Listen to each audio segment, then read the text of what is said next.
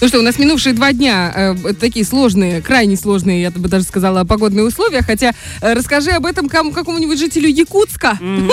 скажет, два дня. Вся жизнь.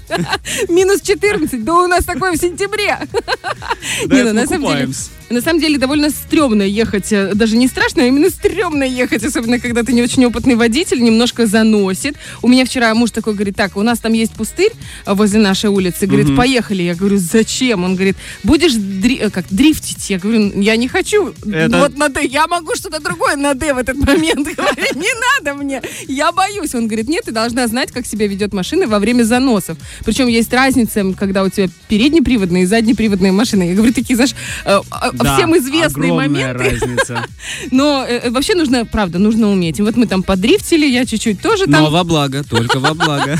и только на безопасном пустыре. Вот, а мы тоже, знаешь, э, у нас здесь на Первом радио безопасная территория, потому что мы под э, э, внимательным и заботливым присмотром старшего инспектора по агитации и пропаганде управления МВД ПМР, э, ГАИ МВД ПМР Владимира Добежи. Он сейчас у нас уже на связи. Доброе утро. Доброе Доброе утро. утро, студия. Доброе утро всем слушателям Первого радио. Владимир, вот скажите, можно же дрифтить, когда никому не, не мешаешь, только для того, чтобы понять, как машина себя ведет? Знаете, лучше в такую погоду, как сейчас, э, особо не рисковать, потому что никогда не известно, как себя поведет машина. Вот даже если и опытный водитель, э, лучше избежать каких-либо не очень таких хороших ситуаций, не Мгм. дай бог. э, поэтому такие моменты лучше Вообще лучше на не более пря- благоприятную дорогу. Ну и вообще, как бы вы знаете, что у нас сейчас за это ответственность есть. Серьезно? Вот это я попала, взяла на всю республику. Это, а это была шутка, шутка, шутка. Все, пошутили, забыли, шутка.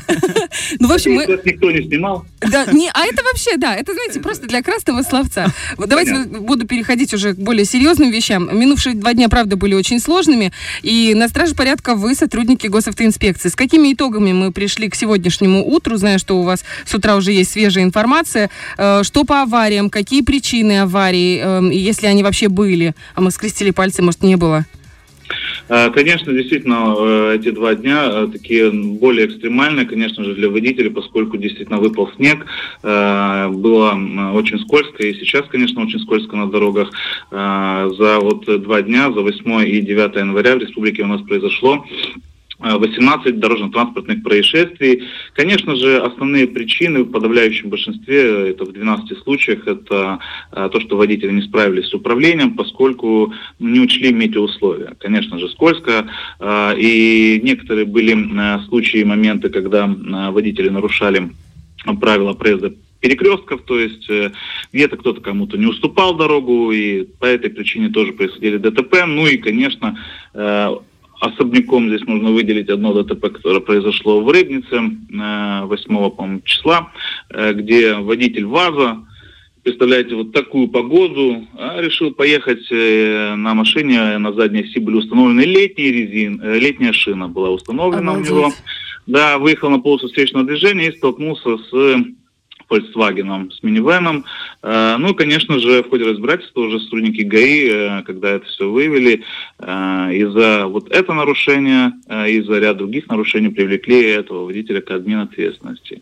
Так что, конечно же, в этой ситуации сотрудники ГАИ, мне кажется, еще очень-очень давно и задолго не раз говорили, напоминали водителям о том, что все-таки зимой надо передвигаться на э, зимних либо всесезонных э, шинах, да, то есть, э, которые обеспечивают наибольшее сцепление с дорогой, а уж тем более, учитывая то, какая сейчас э, ситуация, то, как, какое сейчас дорожное покрытие, скользкое, э, и действительно надо быть очень и очень внимательными и, конечно же, соблюдать э, безопасную скорость движения, потому что впереди едут другие участники дорожного движения, другие автомобилисты, э, никто не может э, знать, как себя поведет тот или иной э, водитель, поэтому лучше э, держать дистанцию, также безопасную, ну и, конечно, быть очень внимательными на поворотах, на разворотах при перестроении, потому что, опять же, автомобиль может, не дай бог, занести.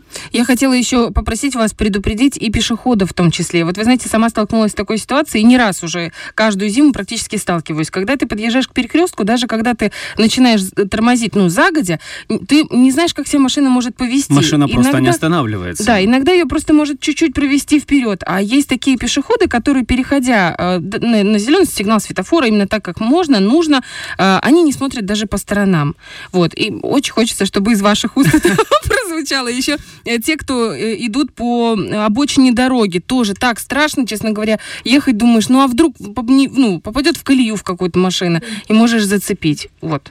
Ну, конечно же, действительно, э, здесь в этой части можно отметить тот факт, что одно из таких распространенных ошибок, которые допускают наши пешеходы, Э, всегда почему-то думаю, что на пешеходном переходе они э, всегда правы, но, а, конечно же, перед тем, как переходить дорогу, им все-таки нужно посмотреть действительно по сторонам, налево-направо и убедиться в том, что водители остановились они их видят и готовы им уступить дорогу.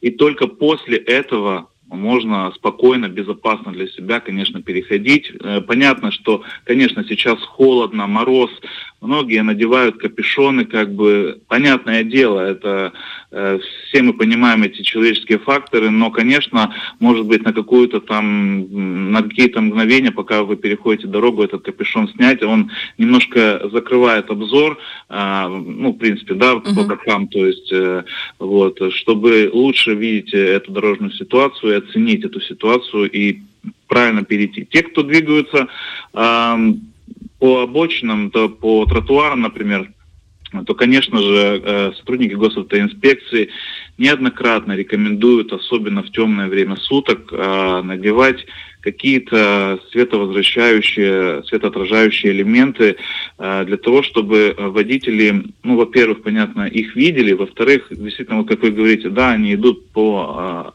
например, тротуару.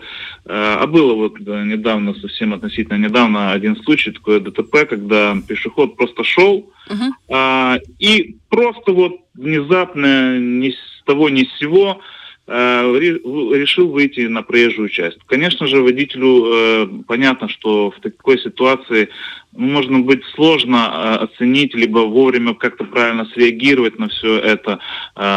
И вот из-за этого могут тоже происходить дорожно-транспортные происшествия, поэтому настоятельно мы, конечно же, рекомендуем Э, пешеходам переходить все-таки дорогу по правилам. Э, именно по зебре и на регулируемых э, перекрестках, там, где есть светофоры, все-таки на зеленый сигнал переходить. Это безопасно.